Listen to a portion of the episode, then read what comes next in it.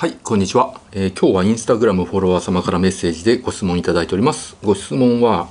日本の株価がすごく上がっていますが、これはバブルですか？今は日本の株は買わない方がいいですか？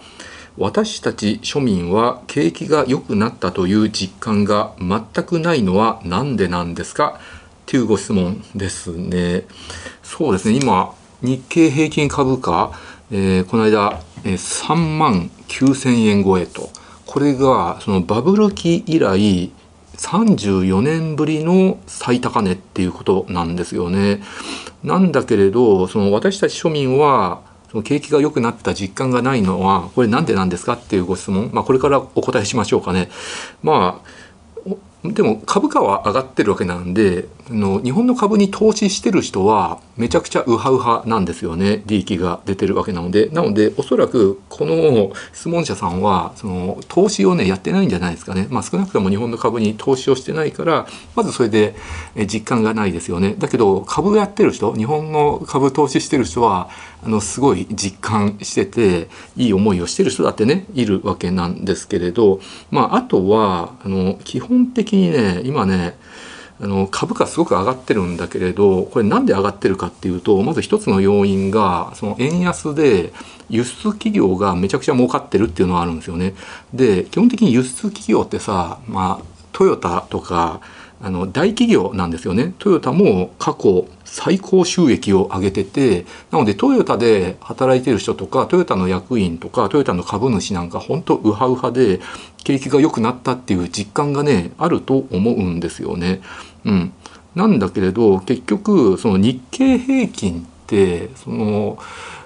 そこの企業っての大企業ばっかりなんですよね。で輸出企業が多いんですよ。だから輸出企業が円安のせいでですねおかげですごく利益が出てるから日経平均が上がってるっていうのもありますよね。だけど、まあ、皆さんご存知の通り、まあ、日本の労働者7割は中小企業で働いてるわけですよね。で中小企業って円安のせいで燃料費が上がったりとか材料費が上がってむしろ経営が苦しくなってるんですよね。なのであの、まあ、実質賃金は下がってるわけですよね。実質賃金っていうのはまあ、名目賃金、まあ、実際の賃金が多少上がってもそれ以上に物価が上がってるんで、まあ、実質下がってるっていうことなんですけどだから生活は苦しくなってるっておっしゃる方は多いですよね。あとは保険料とか税金払う額が増えて、まあ、手取りが少なくなって苦しいって感じてる人が多いので、まあ、やっぱり株価が上がっても生活は良くならないむしろ厳しくなってるっていう声の人の方が多いと思いますね。あとは消費支出も下がってるっていうデータがあるしあとは GDP も2期連続マイナス成長なんですよね。から実際のその日本のね実体経済は、まあ、そんなに良くなってないんだけれど、まあ、日経平均株価だけはね上がってますよっていうことなんですよね。うん、なのでおそらくこの質問者さんは日本の株に投資してなくてなおかつ中小企業で働いてるとかあと自営業をやってるとかね、まあ、そういうう感じの人なんじゃないかなって思います。だけど今あの景気がいいって実感してる人もまあいるっていうことですよね。であとは今の日本の経済はバブルなんですか、まあ、これ日経平均上がってるんだけどこれバブルなんですか？っていう質問。これに対してお答えしようと思うんですけど、まあ、結論から言いますとこれ、専門家によってね本当意見今割れてるんですよね。今のこのねあの株価ものすごい上がってるのはバブルなんだっていう専門家もいますしあるいはまだまだ全然バブルじゃない。もっともっと上がるべきだと。上がっていくだろうと。安心してくださいっていう専門家もいるわけです。で意見分かれるんだけど本当にこれね僕個人の意見を言わせていただくと僕はまだバブルじゃないと思ってますね。まあ大体ちょうどいいぐらいの株価なんじゃないかなって僕個人は思ってます。でもこれ本当に意見分かれるんで僕と違う意見の人はね本当に遠慮なくねコメント欄書いてください読ませていただきますんで。じゃあなんで今日経平均こんなに上がってるかっていうとまあ大きな要因としてはさっき話した通り円安の影響で輸出企業がすごく伸びてるんですよねだから大企業の利益が上がってるんでそれで株価が上がってますよと。あとは中国き中国の経済がですね今ものすごく低迷してますよとで今までアジアに、えー、投資してしていた人、まあ、特に中国に投資してた海外の投資家なんかは中国の投資をねどんどん手を引いて、まあ、その分ねアジアの投資先どこにしようかって悩んだ時に、まあ、日本に投資するっていう人が比較的多いんですよね。なので、まあ、その海外の投資家からするとですね、まあ、今の日本の株価は割安だと今までが低すぎたんだとだからあのこれ今後もね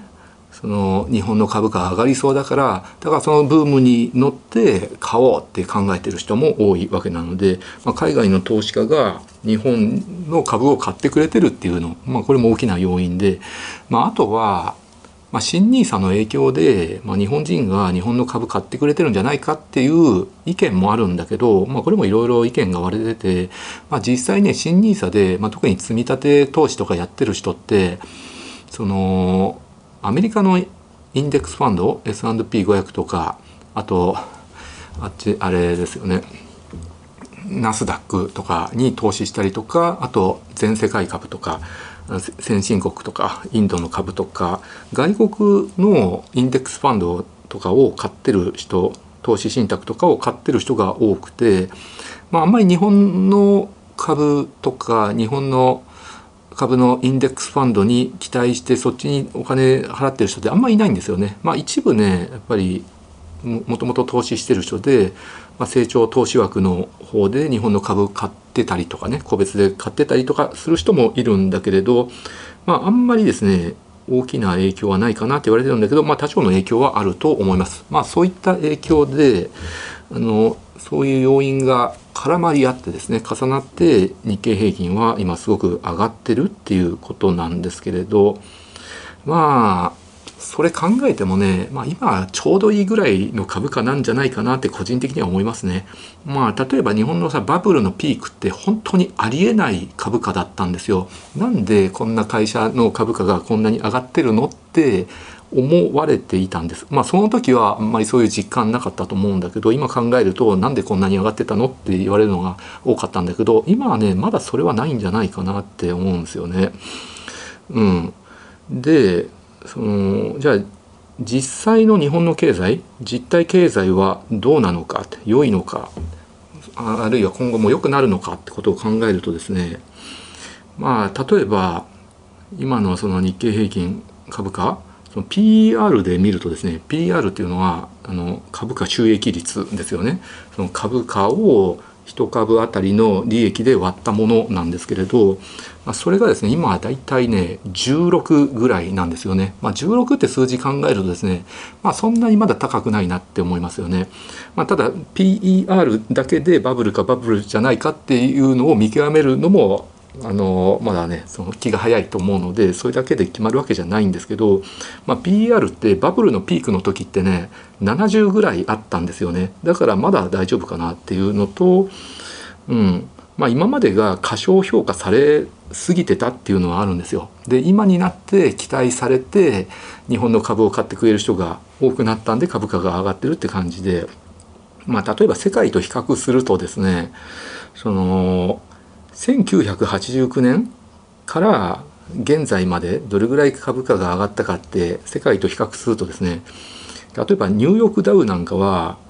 この間に16.51倍に上がってるんですよ。だけど日経平均は1.17倍しか上がってないんですよね、まあ、これだけ日本の経済がね成長していないし、まあ、期待もされてなかったと、うん、っていうわけなんですよ、うん、なのでこのね1989年の間で1.17倍ってね驚異的に株価上がってないんで、まあ、今になって評価されてきたかなっていうのの方がやっぱり長いスパンで見るとあるんですよ。まあ、これが例えば13年前の株価が8,000円台だった時、まあ、それと比べるとですね今4倍以上になってるわけですよねだからわずか13年の間に4倍になっててすごい上がり方だって今までずっと低かったのにって考えるともう今バブルなんじゃないかって考えると思うんだけど、まあ、もっと長いスパンで考えるとまあこんなもんじゃないのっていうふうに感じると思いますね。はい、っていう感じなんですけれどなのでま、大企業はね今すごく儲かってるんですけれど、まあ、そのね大企業自体もですねその株価を上げるためにですね配当を増やしたりとかあと自社株買いしたりとかして、まあ、従業員の給料をねあんまり上げてないっていうのもねあるんですよねだから大企業で働いてる人もあのすごくね景気が良くなったっていうのを実感してない人もいるんじゃないかなって思いますね。まあ、というのはやっぱり日本の企業って一度従業員の給料を上げるとですね、まあ、そこから下げづらいっていうのがあって上げない人が多いんですよね。うん、やっぱり日本の企業ってさその解雇規制すごく厳しくて一度雇ってしまうとその後どんだけ会社の景気が悪くなったとしてもクビにできないっていうのがあるんですよね。なので不景気になった時に厳しいからなかなかね従業員の給料を上げないっていう企業が大企業ですらあるっていうのがあって、まあ、これが例えばアメリカとかだったら会社の経営悪くなったらすぐ解雇したりとかですねそういうのがかなりそのやれてしまうわけなんですけど、まあ、実際解雇してもそんなにですねその訴える従業員とかがいないみたいなんですよね。うん、なんだけどまあ日本の従業員ってかなり法律によってですね保護されてるっていうのもあるわけなんですけどまあそれが日本の経済が良くならない足かせっていう意見もあるんですけれどだけど、うんまあ、実際にそのクビになりやすい企業いつクビになるかわからないってなった方が従業員も頑張るっていう意見もあるんだけどだけどまあこれは日本のですね企業のいいところでもあってまああんまり働けなくなったりとかあるいは給料分の仕事がなかなかできないと。体力がなくてうつ病になったりとか能力が低くてっていう場合でも簡単にクビにされないからあの、まあ、比較的落ち着いて気楽に会社の中でゆったりとあの、ね、腰を据えて働けるっていうメリットも従業員さんにはあると思うんでこれが悪いことばっかりではないと思うんですけどまああの経済の成長の足を引っ張ってるとも一部の人では言われてるわけですよね。まあという感じでですねその今はまだバブルではないと僕は思っています。でじゃあ今後株価まだ上がっていくと思うんですけど今後バブルになるっていう可能性はあるんじゃないかなって思いますね。それはまだね今後わからないんですけれど、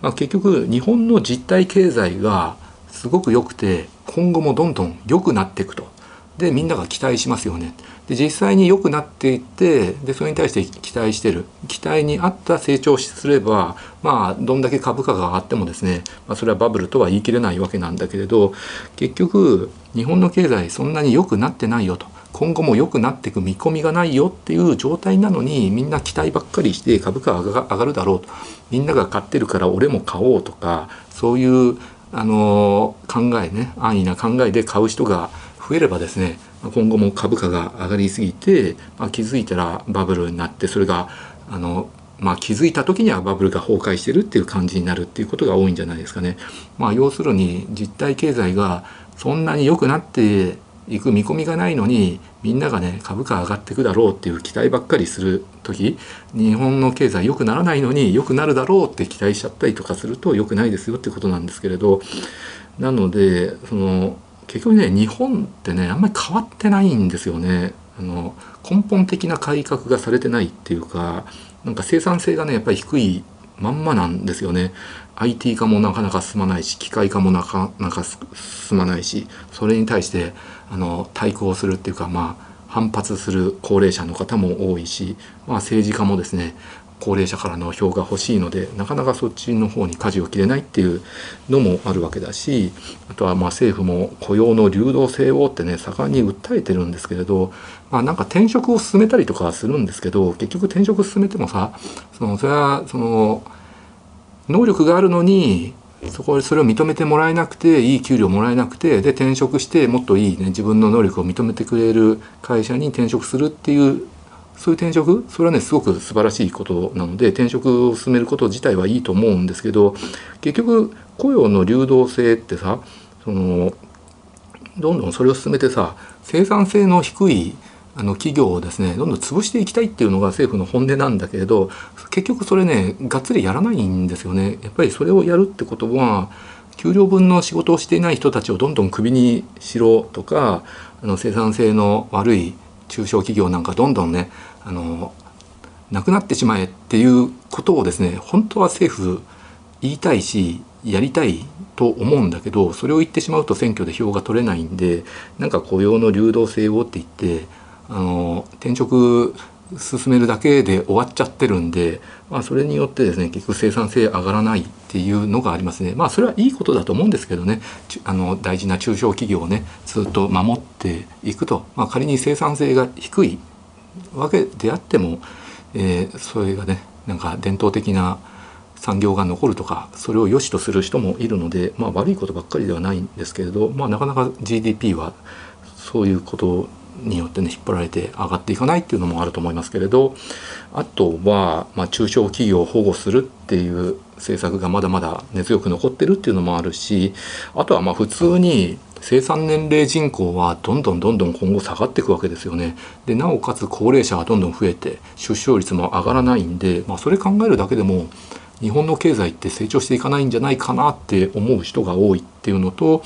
あとは難しい問題なんだけどまあ、やっぱり移民を受け入れないっていうのがありますね。まあ、移民政策に関してはですね僕も願わくば日本に移民を入れてほしくないって思ってる派です。それはそのやっぱり労働人口が増えることによってあの経済が活性化するっていうメリットあると思います。まあ、海外見てもですね移民をたくさん受け入れることによって労働者が増えてですねあの経済がプラスになってるっていうデータもあるんですけどやっぱりねどこの国見ても治安が悪くなってますもんねアメリカにせよヨーロッパにせよまあ日本みたいなこんなね素晴らしい治安のいい国ってそうないんでやっぱここにね移民入れてほしくないなっていうのは僕個人的にはあります。まあ移民入れてね労働者増やした方が経済は良くなるっていう見込みはねあるんですけれどやっぱりねなんですかあんまり口に出して言う人いないんですけど女性がレイプされるんですよ。あの移民が増えると。あのだって日本の女性ってさ夜遅くでも一人でさね中学生とか高校生の女の子も一人で夜道へ歩くでしょ？真っ暗なところ。それが当たり前っていうところ。そんなところにね海外の移民入ったらねみんな女の子レイプされちゃうと思うんですよね。あるいは暴行事件とかあのね、増えると思うし、まあそれ考えるとね、日本に移民は怖いなって思いますね。日本人のね、この治安のいい感覚普通になってるんだけど、海外のね、治安の悪い、の貧困のね国に住んでいる人にとってはね本当ね感覚全然違いますんでね。まあ、ということで、まあ、いろんなそういう要因が重なってですねあの今後その期待値ばっかり膨らんで株価が上がっていったらその時は危険だなって思っております。というのが私の意見です。ご視聴ありがとうございました。